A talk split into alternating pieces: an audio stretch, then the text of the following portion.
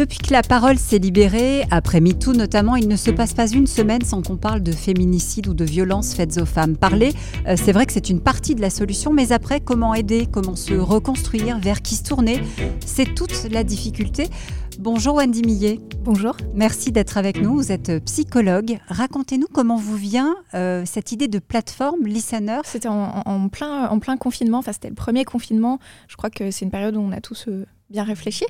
Euh, je venais de me lancer en, libéral, donc je, commençais vraiment cette activité solo où je découvre un public hyper varié.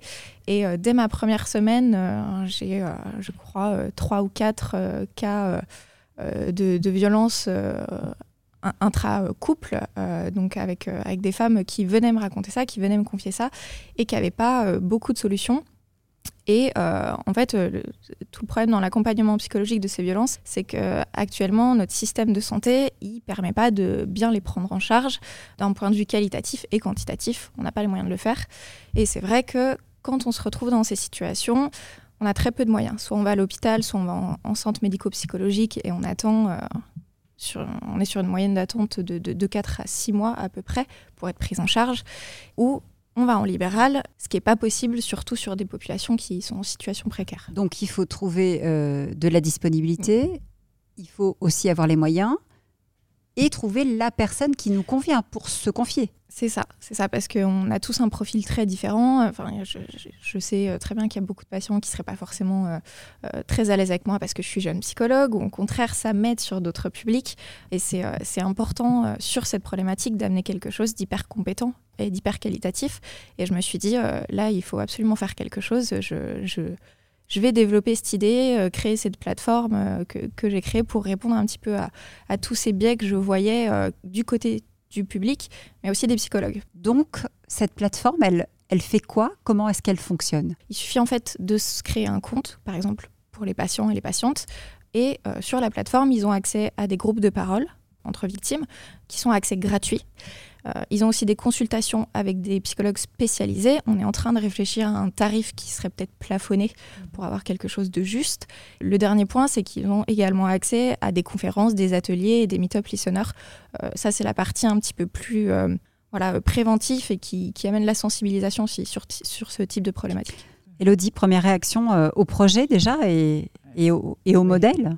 En termes de, business plan, de business model, il y a peut-être des, acteurs euh, qui vont avoir un, impact social, enfin des, fonds d'investissement ou alors des, groupes du gouvernement qui vont peut-être avoir un autre intérêt à participer dans ce projet qui n'est pas simplement monétaire, euh, que vous allez peut-être pouvoir démarcher ou auprès de qui vous allez pouvoir trouver un partenariat qui va pouvoir permettre de toucher la communauté, puisque je pense que l'intérêt, ça va être de gagner en termes de, nombre de personnes. Voilà, de visibilité. Mhm. On a, on a besoin d'une énorme visibilité aussi parce que bah, c'est tout simple. Hein. plus on a de personnes au courant, euh, plus on a de la chance aussi bah, d'aller toucher un public qui a besoin de nous. Là, actuellement, on est sur un business model en fait, qui fonctionne euh, sur, euh, sur le principe d'un abonnement mensuel qui est payé mhm. par les praticiens en fait, qui sont inscrits sur la plateforme. ce qui leur donne une visibilité sur la plateforme, un complément de, de, temps de travail et de revenus. Et je ne l'ai peut-être pas précisé, mais en fait, toutes nos offres euh, sont en présentiel et en visioconférence. Donc les groupes aussi. Euh, c'est quelque chose qui est actuellement pas fait en France, des groupes de parole qui sont en visioconférence, mhm.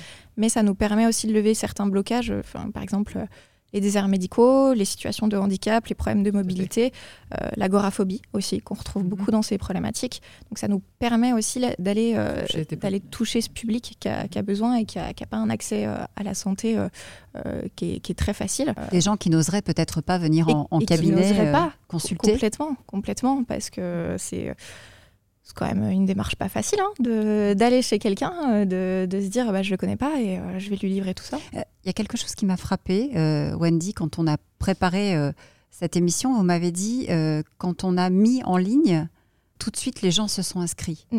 Et ça, ça vous a marqué? Ouais, j'y croyais pas. j'y croyais vraiment pas. Je, savais, hein, j'étais tout à fait consciente qu'il y avait un besoin parce qu'en fait, je, je, le vois tous les jours. Mais entre se dire, là, je suis dans mon petit cabinet au calme ou je suis dans ma sécurité euh, la plus extrême parce que j'ai l'habitude de faire ça, euh, et de mettre en ligne un, projet euh, qui, paraît peut-être tout petit maintenant, mais qui, moi, est déjà dans ma tête depuis longtemps et il y a beaucoup de gens qui ont déjà travaillé dessus. Et je la mets en ligne et je vois des gens s'inscrire et je me dis, ah, mais je, je, pensais pas, en fait. Enfin, c'était un, peu, un peu un choc, ouais. Qu'est-ce qu'on peut faire, Elodie, sur des sujets aussi délicats? Il y a plusieurs choses, notamment au sein de. Il y a pas mal de, grands groupes, depuis que la parole s'est un peu plus libérée, ou du moins que ces sujets sont un peu plus sur le devant de la scène, pas mal de grands groupes qui, encore plus durant la pandémie, ont proposé des lignes directrices ou alors du, du soutien à leurs employés. Peut-être de faire un partenariat avec un groupe qui va proposer ça à leurs employés. Euh, ça va vous permettre de croître beaucoup plus rapidement et de faire vos preuves, de montrer votre crédibilité et le, vrai, la valeur absolue que vous avez, euh, la valeur ajoutée pardon, que vous allez, vous allez pouvoir apporter. Euh, et ensuite de, de faire ça peut-être avec une ou deux grandes entreprises françaises pour pouvoir ensuite multiplier ça.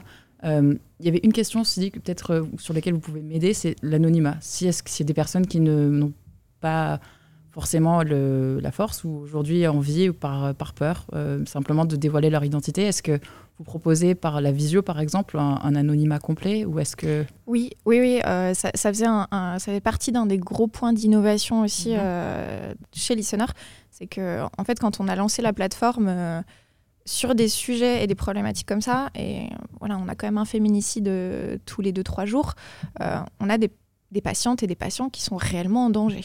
Euh, donc c'est vrai que l'anonymat, il faut le garantir. Dans, tous les cas, il faut absolument le garantir. Du coup, notre module de visioconférence, il nous appartient vraiment. C'est quelque chose qu'on a créé nous-mêmes. Donc c'est le, le, module de visioconférence Listener.